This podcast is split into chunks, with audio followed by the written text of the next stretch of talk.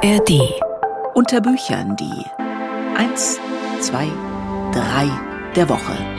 Und diesmal wirklich heiß gemischt. Die drei Tipps hier aus unserem Literaturbüro. Wie immer, jeden Freitag frisch in der ARD Audiothek. Also, wirklich, wirklich sehr unterschiedlich, was ich hier heute liegen habe. Eine große Raymond Chandler Hörspielbox ist dabei. Aufwendige Produktion rund um den Kremigott. Außerdem ein Sachbuch, das uns das Gefühl Angst gründlich erklärt. Und erstmal stelle ich ein Buch vor, das mich sehr beeindruckt hat.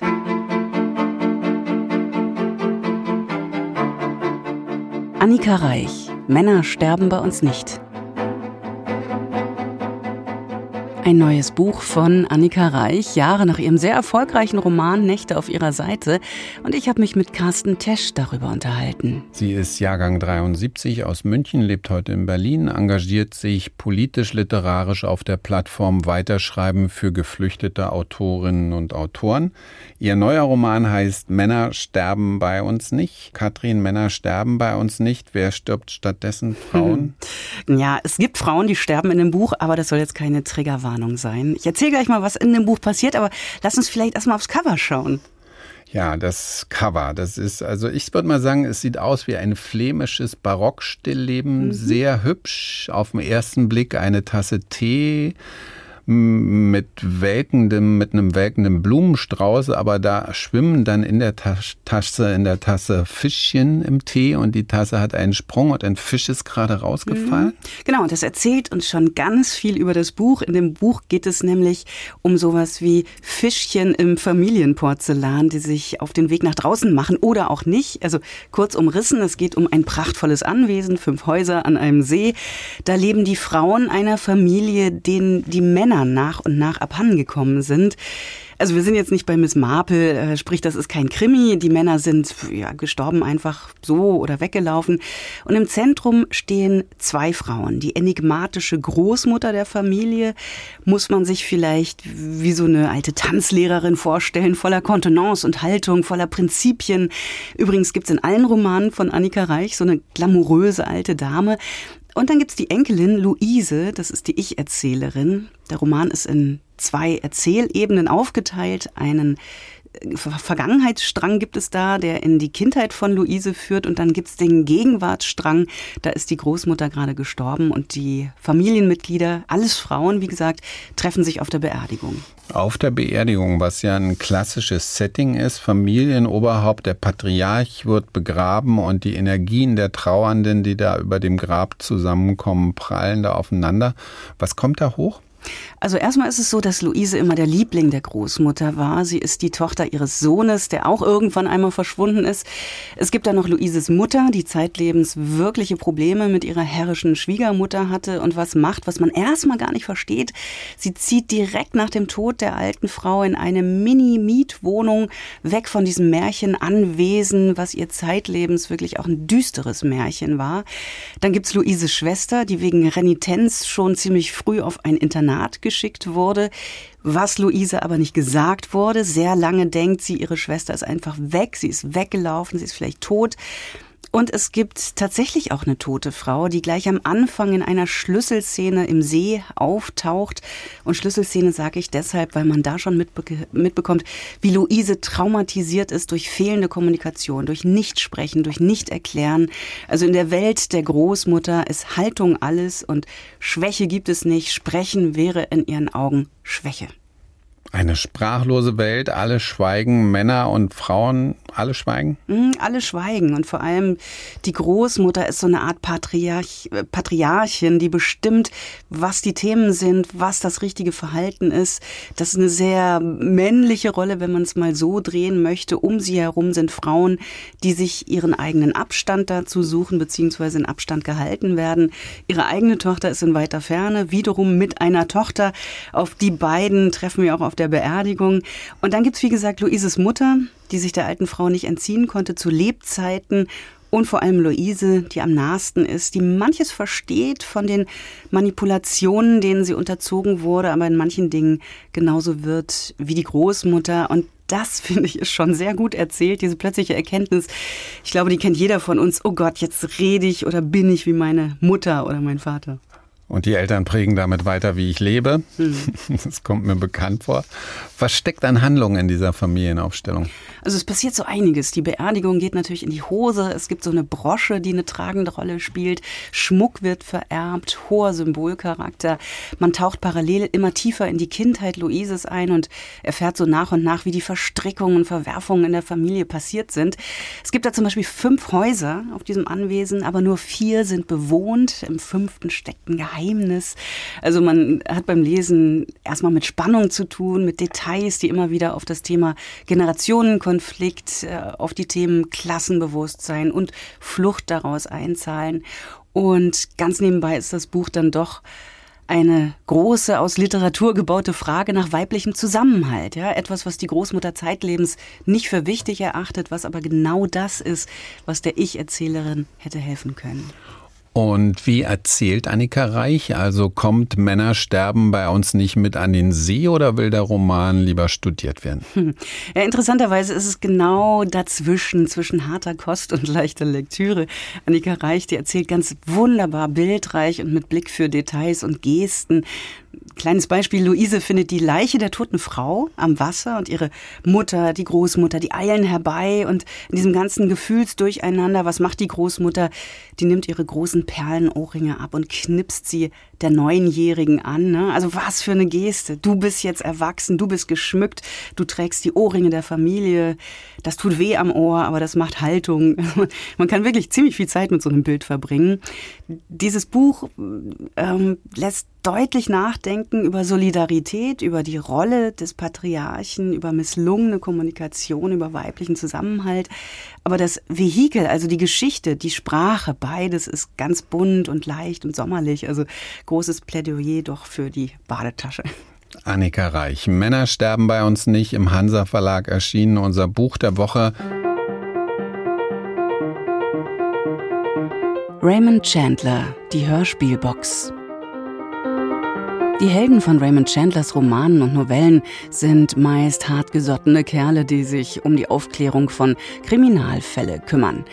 Regisseure wie Billy Wilder und Alfred Hitchcock zeigten sich fasziniert von den Themen des Autors und den größten Erfolg feierte er 1939 mit dem Thriller Der tiefe Schlaf, in dem erstmals sein Superheld Philip Marlowe auftauchte. Viele seiner Werke wurden verfilmt, aber sie dienten häufig auch als Vorlage für Hörspiele. Fünf dieser Rundfunkproduktionen erschienen jetzt unter dem Titel Die Spur des Jägers. Ulf Heise hat reingehört. Zusammen mit Dashiell Hammett zählt Raymond Chandler zu den Erfindern des sogenannten Hardboiled Detective. Dieser Typus des abgebrühten Ermittlers ähnelt seinem Urheber allerdings bloß wenig. In Wirklichkeit war Raymond Chandler ein äußerst sensibler Mensch, der Stimmungen wunderbar taktvoll erfasste.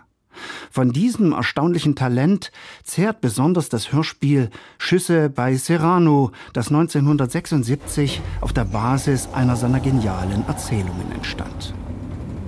Schöner Regen heute, was? Kann man wohl sagen. Neunte, bitte. Aber Mr. Melvan, Sie glauben wohl, ich wüsste Ihre Etage nicht. Was ist los, Albert? Bist du krank? Hab doppelte Schicht heute. Corky ist krank hatten Furunkel. Fehlt dir wirklich nichts, Albert? Vielleicht habe ich nicht genug gegessen. Na hier, kauf den Steak. Aber Mr. Melvan, ich wollte. Ist schon nicht. gut, Albert. Was zählt so eine Kleinigkeit unter Freunden? Danke, Mr. Melvan. Raymond Chandlers große Liebe galt der 18 Jahre älteren Pearl Cecily Bone, die er 1924 heiratete. Als sie 1954 starb, verlor er den Boden unter den Füßen. Mental seit langem ausgelaugt, stürzte er ins Chaos der Trauer und versank im Alkoholismus. Nach einem missglückten Selbstmordversuch verschied er 1959 auf seinem Anwesen in Kalifornien. Lebenslang respektierte er stolze Frauen, die seiner Gattin ähnelten. Das spiegelt sich in der 1978 realisierten Audioversion seiner Story Gefahr ist ihr Geschäft auf imposante Weise wider. Zusammengehalten von einem schwarzen Schneiderkostüm saß sie hinter einem schwarz glänzenden gläsernen Schreibtisch, der der Sarkophag Napoleons hätte sein können, und rauchte aus einer schwarzen Zigarettenspitze von nicht ganz der Länge eines zusammengerollten Regenschirms. Sie sagte, ich brauche einen Mann. Ich brauche einen Mann. Ihre Augen waren glänzende schwarze Schuhknöpfe. Ihre Backen so weich wie Nierenfett und von etwa der gleichen Farbe. Ich brauche einen. In dieser Szene entpuppt sich Raymond Chandler als Meister der Personencharakteristik. Trotz vorgeschützter Raubeinigkeit vermochte er es tief in die Seelen seiner Figuren einzutauchen. Exakt analysierte er zum Beispiel das Phänomen der Heimtücke. So etwa in einem Radiospektakel, das auf seiner Kurzgeschichte Heißer Wind fußt und 1970 vom WDR produziert wurde. Mein Mann hat sie also engagiert, um hinter mir herzuspionieren. Ich kenne euch Privatdetektive. Ihr seid alle käuflich und gemein. Durch einen Trick haben sie mich in ihre Wohnung gelockt. Wenn das überhaupt ihre Wohnung ist. Sie wollen mir nur Furcht einjagen, damit sie mich erpressen können. Außer dem Geld, das sie von meinem Mann schon bekommen haben. Also gut. Wie viel verlangen Sie? Entschuldigen Sie, wenn ich mir eine Zigarette anstecke. Ich bin völlig mit Nerven fertig. Bitte. Nuancierte Psychologie bildete nur eine Facette der Werke von Raymond Chandler. Genauso gut beherrschte der Autor die abenteuerlichen Aspekte des Fabulierens im Stil von Edgar Wallace oder Georges Simenon. Das zeigt sich grandios an dem 1984 ausgeklügelten Hörspiel ein Schriftstellerpaar, das einen bis heute durch unerwartete Wendungen und clevere Finden verblüfft. Er zog die Hose aus und sprang flach ins Wasser gegen die Strömung.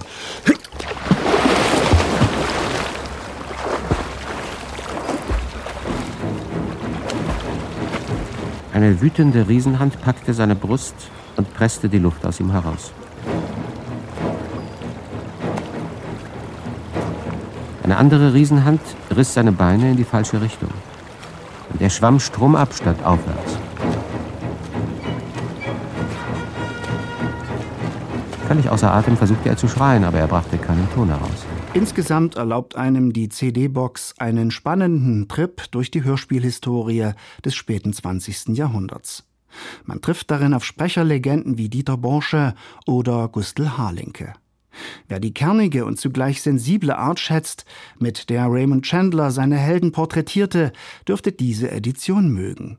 Unberührt lässt das Klangevent jedenfalls niemanden zurück.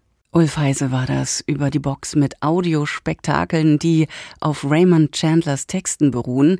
Die ist im Berliner Audioverlag rausgekommen und hat eine Spieldauer von vier Stunden 45 Minuten.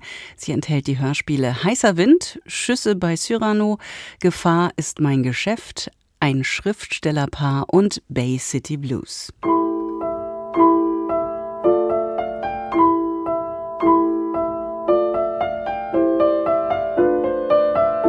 Dan Herma van Voss. Die Sache mit der Angst und wie ich lernte, damit zu leben. In Deutschland sind schätzungsweise über 12 Millionen Menschen von Angststörungen betroffen. Angststörungen sind die häufigste psychische Erkrankung. Der niederländische Historiker und Journalist Dan Hermer van Voss hat ein Buch darüber geschrieben. Andrea Gerg hat es gelesen und hat sich mit Ilka Hein drüber unterhalten. Die hat erstmal gefragt, der Untertitel, der verrät es irgendwie schon, der Autor ist persönlich betroffen. Geht er das Thema auch persönlich an?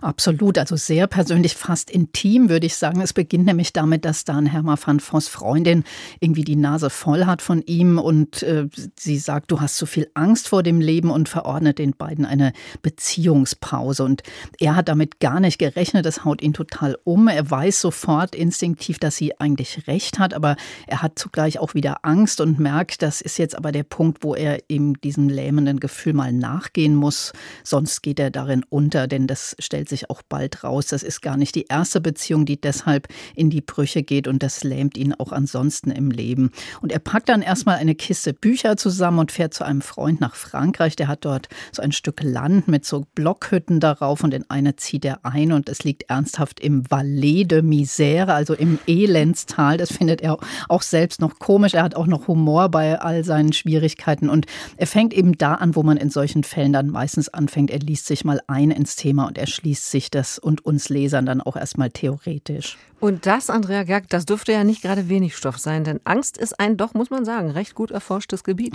Absolut erforscht und durchdacht auf allen möglichen Ebenen, aber er fängt eben erstmal mit so biologischen Fakten an. Er geht ins Medizinzentrum Amsterdam und lässt sich da eine Haarprobe entnehmen und seinen Cortisolspiegel messen, denn der zeigt das Angstlevel an und normalerweise beträgt er jetzt bei so normalen Menschen 2,7 Piktogramm Cortisol, also wenn man in einem normalen psychischen psychischen Zustand ist. Bei langwierigen psychischen Problemen ist er auf 15 und er selbst ist bei 34,4. Also er hat das 13-fache des Durchschnitts.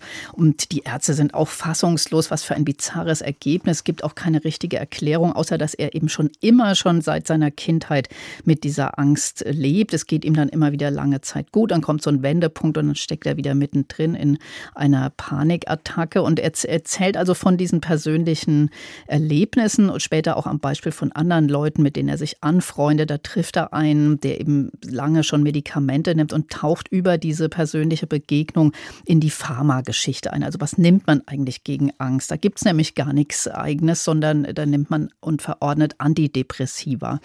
Und ähm, er lässt sich quasi dann so durch diesen ganzen Stoff treiben, kommt von Hölzchen auf Stöckchen, dass Atemnot und Angst schon sprachlich zusammenhängen, weil das lateinische Angor zusammenschnüren als Urwort für Angst erkennbar ist. Dann treibt es ihn zu Darwin und das, äh, was Sie vorhin schon in der Anmoderation sagten, dass Angst ja eigentlich auch was Überlebensnotwendiges ist, um Gefahren zu erkennen und auch einschätzen zu können, wann man wirklich davonlaufen muss.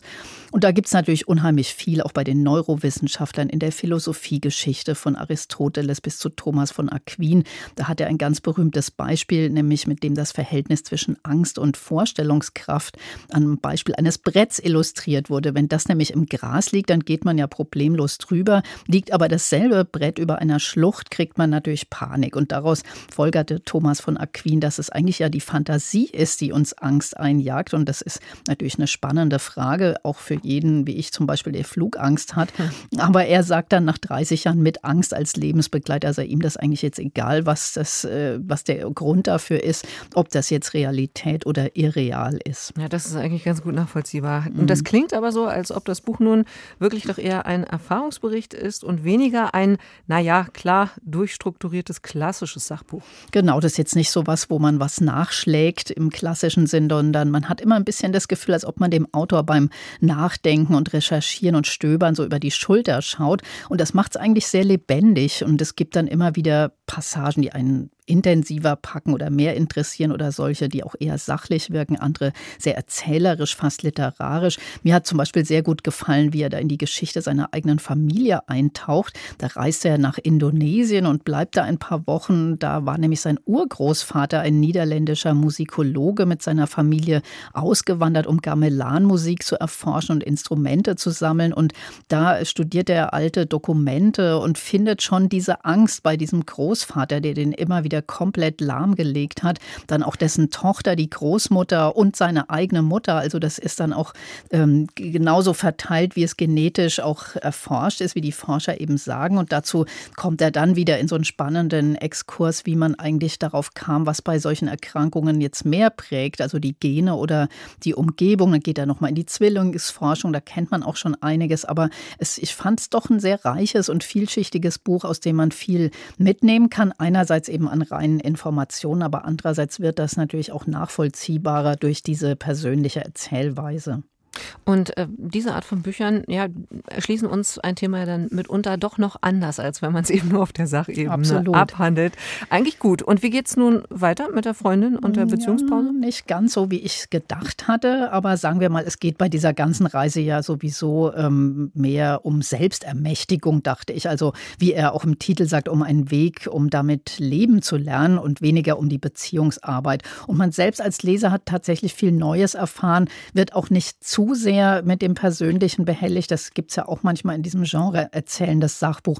Also ich fand, das war schon eine gut lesbare und anregende Lektüre. Sagt Andrea Gerg über Dan Herma von Voss, Die Sache mit der Angst. Aus dem Niederländischen von Gregors Ferens, erschienen im Diogenes Verlag.